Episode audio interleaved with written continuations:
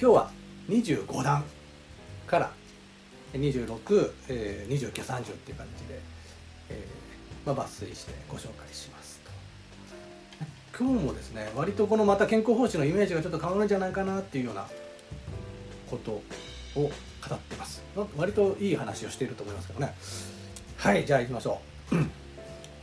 飛鳥川の淵せ常ならぬ世にしあれば時移りこと去り楽しみ悲しみ行き書いて華やかなりしあたりも人すまぬ野良となり変わらぬ住みかは人改まりぬ通りは物は言わねば誰と共にか昔を語らんまして見る古のやんごとなかりけん後のみぞ糸はかなきと言っていますまずねこれ飛鳥川っていうのはよくこれ、ま、和歌でも出てくるんですけど川の流れが速い速いっていうことでこの常にこう流転するっていうかこうなんていうかこの流れの速さを時間の流れにちょっと引っ掛けてるんですね飛鳥川のように淵せ常ならぬって流れが速いようにあるので時が移ってまあ行くと。でこれは前回に共通してますよね、えー、華華やかだったと場所も人が住まない野良となってきていろいろ変わってきましたよっていうのは北条記にもねあったような、まあ、そんな語り。ここで言いたいことはやっぱり無常感なんですよ。その栄枯盛衰というかまあ、古にすごい立派だったものが時間が経つと衰退していくっていうことはこの段そもそもその話をしてるんですね。で特になんですけどこの「やんごとなき」っていうそのいうことで、まあ、ここであるように京極堂の法性寺ってことで藤原道長の、まあ、本邸。これ調べると、まあ、後がこんな形で今史跡だけ残っているっていう場所なんですけど要はこういうのを見て実は今もこれだけしか残ってないんですけど当時もその健康保障の時代もそうだったわけなんですね。で見ると心を出しとどまりこと川じ返事ける様は哀れなれ。御堂殿、まあ、道中が建立した寺の作り磨かせたまえて荘園多く寄せられ我が御族のみ御門の、えー、後ろに、えー、世の片目にて行く末までとおぼしきよしき時いかならん世にもかばかりあり果てんとおぼしてんやっていうちょっと難しいんですけど要するに、まあ、藤原道長といえば、ね、貴族の映画を極めた藤原氏の、まあ、代表的な人なんですけどその一族たちがもう行く末までずっとこんな感じでまあ永遠に豊かであろうと思われていただろうにこんな世になって、えー、今まさか果ててしまうとは思っただろうかって言ってるんです、当時のあの道長たちがよもやそういうことを思っただろうかと。だからその健康方針の時代にはすでにその道長の邸宅とかっていうのはもうなくなっててまさかね映画を極めたあの人たちが当時そんなふうに思っただろうかっていうことを言ってるんですね。まあそんな帝国はやはりいつかはね崩れると。いうことなんですね。だからおおぼ思っただろうかと。だから最後は疑問形になってますね。これ疑問ですね。彼らはそう思っただろうかといや思ってないっていうことが、まあ、ある意味反語的な意味でも健康保障語ってると思いますけどね。でこの大門近藤など近くまで最近まであったけれども昭和の頃、まあ、花園天皇の頃には難問は焼けて近藤はその後倒れ伏したるままにて取り立つ技もなし。無料順員ばかりぞその形とて残りたる。六条の仏空体意図尊くて並ば並べをわしますと。雪なり大納言の、えー、額金行けがかける扉なお鮮やかに見ゆるぞ哀れなまあ、こういったものはまだ残っている。法華経、えー、法華堂なども未だはべるめりこれもまたいつまでかこういったものは残っているけれどもいつまで残っているだろうかと。かばかりの名残になきところどころはおのずから怪しき礎ばかり残るもあれど定かにしている人もなし。さらばよろずにみざみざらん世まで思い置き思い置きてんこそ儚るべけれ。これはですね今の人がその行く先々までも考えすぎているってことをそんなことを思ったって意味がないよね。行く末のこと子孫のこととか何ていうかこの先のことまでいくら心配したってしょうがないよねみたいな。要するにここではもう世の中の移り変わりっていうものに対して健康奉仕がその藤原道長の映画映画を、まあ、取り出してこういうふうにね、まあ、結局続くってことはないよねと。いうふうにですね説明している。段になるんですね。まあ似てますよね。ただ北条記の場合あれ結構天変地異とかある意味結構自然現象によって破壊されたっていう部分もあるんですけどこのつれづれ草の場合だと何ていうかこう立派なものも時間が経てば必ず崩れるっていうようなことを一番言いたいっていう。そうですね。これはまあちょっと中国的な発想ですけど、まあ後ではちょっと大和っぽいことも言ってますが、まあ、その草花とかこういったものは物も言わないけれども物が言わないから誰と共に昔を語ることができようかっていう。だからまあ逆に言うともう誰もその昔のことは知らないっていうようなことですよね。でちなみに藤原道長の息子の建てた宇治に建てた、えー、お寺。あれ平等院鳳凰堂なんですけど今の。あれは実はずっと残ってるんですよね。逆に言うとあれはだからすごいんですよ。平等院は割と当時の平安時代の形をそのまま残してるんですよね。まあだからちょっとリニューアルはしつつですけど。だからあれは本当貴重なものであるということなんですね。ただそのねこの一番のやっぱり道長のその邸宅とかっていうのはやはりもうなくなってしまったと。いったことを引き合いに出してずっと映画を極めるってことはできないぞと。いったことを言ってるんですね。割と難しい言葉が多かったですがちょっと次の話いきましょうか。ここからは25と26続きですけど、えー、ちょっとまたこれも無常感ではあるんですけど人間対人間のこう関係性について言ってるところなんですね。風も吹き合えず移ろう。人の心の花に。慣れにし月し、えー、年年月を思えば哀れと聞きしことの葉ごとに忘れる、えー、忘れるものから我が世の外になりゆく習いこそ亡き人の別れよりも勝りて悲しきものなれ、これはですね人の心の移り変わりっていうことに対してこう、まあ、述べてる段になるんですよ。死に別れるよりもその、えー、人の心が移っていく。要するにこうお付き合いしていた、まあ、男女がいたとしてその慣れていた月日親しくこうね燃え上がっていた恋愛がこうね、えー、うまくいっていた月年年月を思うと哀れと聞きしことの葉ごとも忘れぬ。慣れ,、まあ、だから慣れ親しんでた時はそういうグッとくる言葉を忘れられないと。でも我が世の外になりゆくっていうのは自分のところから離れていくということは死に別れたりすることよりも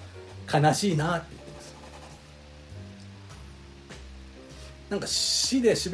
で別れるっていうことはある意味も諦めがつくというかねその相手としては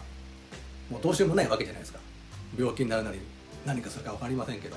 死ということで離れ離れになっちゃった。そうじゃなくて人の心が移っていくといったところで別れてしまうっていうことの方が悲しいなって。だから人の心の花ってます書いてますけどそれが風も吹き合えず移ろう風が吹いてこないのに人の心の花っていうのは変わっちゃうよねってこう言ってるんです。はい。でまあこんな歌を一首出してます。昔見し芋が垣根はあれにけりつばな混じりのすみれのみしてあんまりよくわかんないですけどね。昔見たまあ愛見たお付き合いしていた女性の垣根は荒れてしまったなと。つばなこれ違いあって言って、まあ、要するにですねこの荒れたところに咲く雑草みたいな話ですけどそれが混じったスミレのみが生えている。なんかこういったこう情景をそれに例えてこの歌俺の気持ちにぴったりっていう感じ。寂しき景色去ることはべりけん。まあこのように。まあなんとなく言いたいことも分かりますよね。そのようなこともあったなって感じでしょうかね。でちょっとまあ次もそれ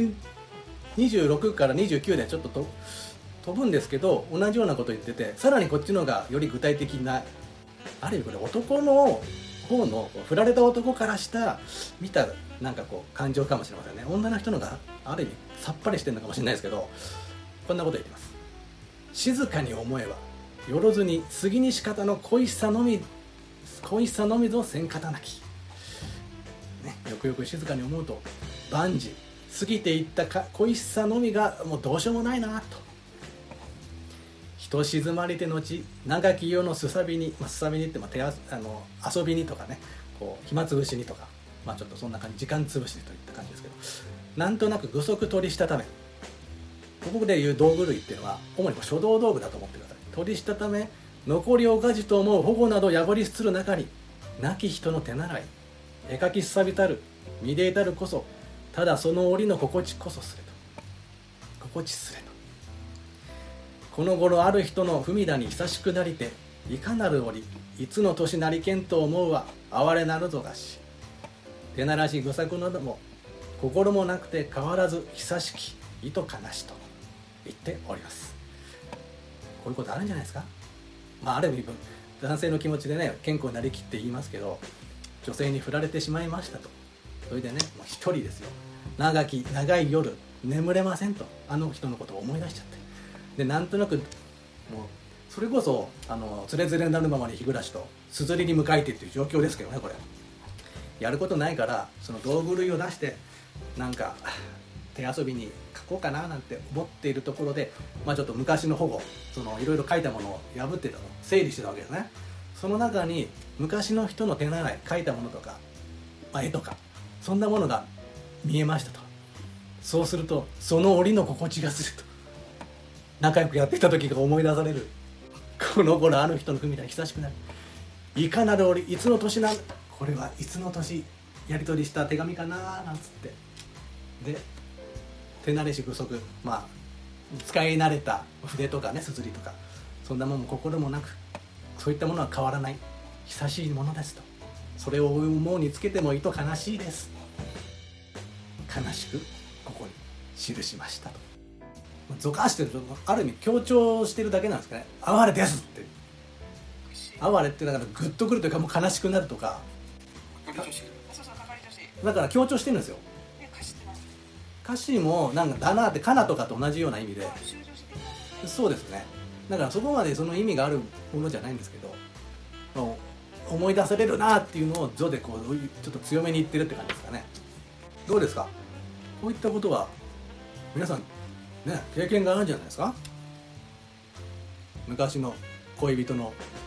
今だとラブレターなんてやり取りしないんですかね？なるほどね。そういうのってね捨てられるもんですかね。健康は頑張って捨てようとしてますけど。そういうのを一人ね寝れない時にちょっと持ち出してきて見るわけですよ。でああよかったなとかってこうジーンときているっていうのがこの時の健康方針。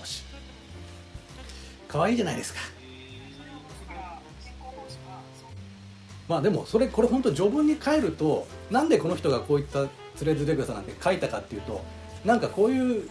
湧き起こってくるどうしようもない気持ちをあの怪しいものこそ物狂欲しけれってね言ってますけどこうなんだか奇妙な気持ちになるって言ってますけどこういうことなんじゃないですか？要するにもうどうしようもないじゃないですか？振られちゃってね。でもこのまた会いたいとか悲しいとかっていうこの気持ちやりやり場のない気持ちをとにかく書くことで紛らわそうとしたっていうのがそもそもつれづれ草ってことかもしれませんしね。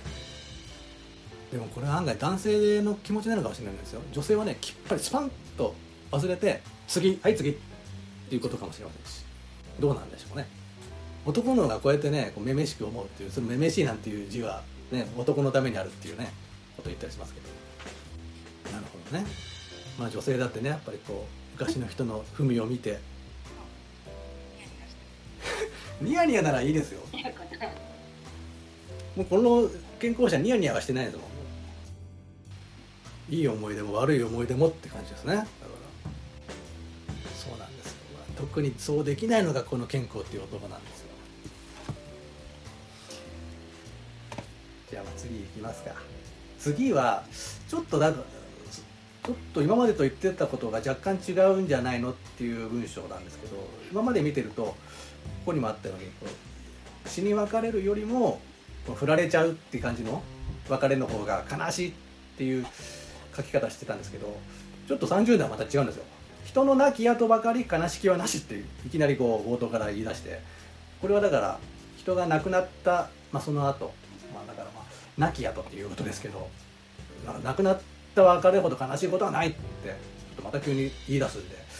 あれって感じはあるんですがまあそれはそれとして中院今でいう主治医くんちみたいなほどだから人が亡くなって、えー、中院のほど山里などに移ろいて瓶あしく狭きところにあまた愛いて後の技とも痛み合える。心慌ただしこれ何言ってるかっていうとこういうことが当時あったんだっていうことなんですけど人が亡くなった後に、まあ、その四十九日はやっぱり、えー、忌むべき期間といいますかこうなんかこうここで言うと山山里なんかに移ってみんなで集まってそういったその関係者が。で追善の供養をしたっていうことが書いてあるんですよ、まあ、だからこういうことをしたんでしょうねと。はい。まあそういう慣習があったんでしょうと。で引かずの早く過ぐるほどぞ物にも似ぬ。だからこの四十九日の期間はもう日数が早く過ぎるほどは他に、えー、例がない。他にも似ない。ってことですね。あっという間に、まあ、その悲しいから。だからその毎日毎日が早く過ぎると。で果ての日意味明けの日ですね。だから四十九日が明けた日は意図情けなく互いに言うこともなくおののげに物引きしたためちりぢりに雪焼かれ元の住みかに帰りてぞさらに悲しきことは多かるべき、まあ、要するにこのね身内でその山里にこもって追善の供養をしてでそれが終わったといったことでじゃあ、えー、それぞれの自分の家に帰っていくと。そうすると、えー、さらに悲しき悲しいことは多いだろう。っていうのはまあ分かりますよね。今までねこうみんなでいたいてちょっと心のその悲しみも紛らわせていたんですけど、まあ、バラバラになって一人一人になっちゃうとやっぱり亡くなった人のことを思って悲しく思うことはきっと多いだろうと、まあ、そんなことを言ってでちょっと次からの方がまあ面白いというかいい文章だと思うんですけど「年月経てもつい忘れるにはあらねど。去る者は日々にうとしと言えることなればさはいえどその気は」はいえー、だから死んだすぐ後ですね。ばかりは覚えぬによしな仕事など言ってうちも笑い。むくろは気うとき、まあ、人気のない山中に収めて去るべき日々ばかり去るべき日ばかりもでみつればほどなく外場も苔虫この葉降り渦みて夕べの嵐夜の月のみぞこととうよすがなりける。これはね確かになと、はい、こんなだから死んだ後っていうのはね四十のくんちもありますと、いろいろとこう慌ただしく過ぎて、まあ、悲しいなということをみんなで、まあ、そう亡くなった人に対しては思うんですけど去る者は日々に落とし要するに亡くなった人は日に日に、まあ、縁遠くなってしまうっていう言葉がありますよねと、はい、だから、えー、ムクロが人気のない、まあそのね、墓地に収めて、えー、その日ばかりだから今でいうとお彼岸とかね、まあ、お盆とかそういう時ばっかりお墓参りで行くとそんな関係になっちゃうと外場も苔むしてこの葉もどんどん降ってきてそうなってしまえばその亡くなった人は夕べの嵐とか夜の月そんなものだけがよすがになっていますよね。ってだからどんどん忘れ去られてしまいますよねと。こういうふうに言ってるんですよ。思い出て忍ぶ人あらんこそほど、えー、あらんほどこそあらん。そもまたほどなく失せて聞き伝わるばかりの末勢は哀れとやは思う猿は後と技も耐えぬれば、まあ、要するに技って、要するに供養ですね。さっきも言ったようにこう、定期的に行くお彼岸とかお盆とかそんな感じにもう耐えてしまったらいずれの人と名をだに知らずどどこの誰のお墓なのかも分かんない。年々の春の草のみぞ心あらん人は哀れと見るべきよ。果ては嵐に結び松の千歳をまたで薪に砕かれ古き塚は好かれてたとなりぬ。その形だになくなりるぞ悲しきと言っております。わかりますよね。そのお墓に その山の中にお墓に埋めてきてしまうとどんどんどんどん日が年月が経つと誰もそこに行かなくなっちゃって果ては色をたたえているっていう松でさえも薪にねこう砕かれちゃったりその古き塚お墓は結構好かれて桑でね好かれて田んぼとなっちゃう。もうその形もなくなっちゃう。そういうのって悲しいよねと。こういうふうに申してます。いかがでし急にメッセージ上。そうなんです。これはでも僕らもちょっと考えるべきようなテーマだと思いませんか？今墓じまいなんてねいろいろとこうキーワードで出てきてる時代なんですよ。要するに代々のお墓をどうするかっていうのは割と切実なそれ僕自身にもまあ、悩み事というか迫ってくるような話なんです。就活について。そうなんですよ。一気にまとめて書いたわけじゃないんですよ。で特にちょっと今すぐ分かんないんですけど何段と何段はもう何年も間が空いてる段があるっていうふうに言われるんですよね。だから結局時間空いて彼もちょっといろいろまあ反省じゃないですけどいろいろとのその時々のこと書いてますから考え方は変わったりしますよね。これがでも、突き放して書いてるような気もするんですよね。うん。ある意味この人は才能だと思うんですけどすごい苦しい思いもしてたと思いますけどなんか結局軽く見えちゃうところあるんですよね。健康者が書いてる文章って。長明が書くともうドヨーンとドーンとくるんですけど。まあそれやっぱ全体を見渡すとなんかいろんなやっぱりなんかくだらないことも書いてるからそういう印象も残るのかもしれないですけど。でもやっぱりこれは健康の自身のなんかそういったある意味切実ななんかこう世に対する思いだったと思いますけどね。そうかっこよさとか綺麗さとか美しさ皆さんはねきっと当時おこの方なかなかこう赤裸々珍しいですよね。健康も背伸びして書いたりしますけどね枕草子っぽく。でもそれそっちは魅力がないんですよやっぱり。こういう文章なんですよね健康報酬の文章の魅力って。まあそもそも昔のその物意味の期間っていうのはもう昔からあったわけなんですね日本人の古来から、そういうもんだと思いますねだから。逆にそれを四十九日って形でこう変えていったって感じじゃないですか？そうですね。そういう風習風俗っていうのがね確かに、まあ、文化として残ってきてますもんね。そうなんです、まあ、江戸時代ですよね。完全に葬式仏教になっちゃうのは。でもこれまあその葬式仏教になった過程でやっぱりこのとかで発展した大乗仏教の思想とその日本から古来にあるなんかこう死者の弔いとかっていうのいろいろ融合してきてますからなんとかこうバシッとこう分けられるもんじゃなかなかないんですよね。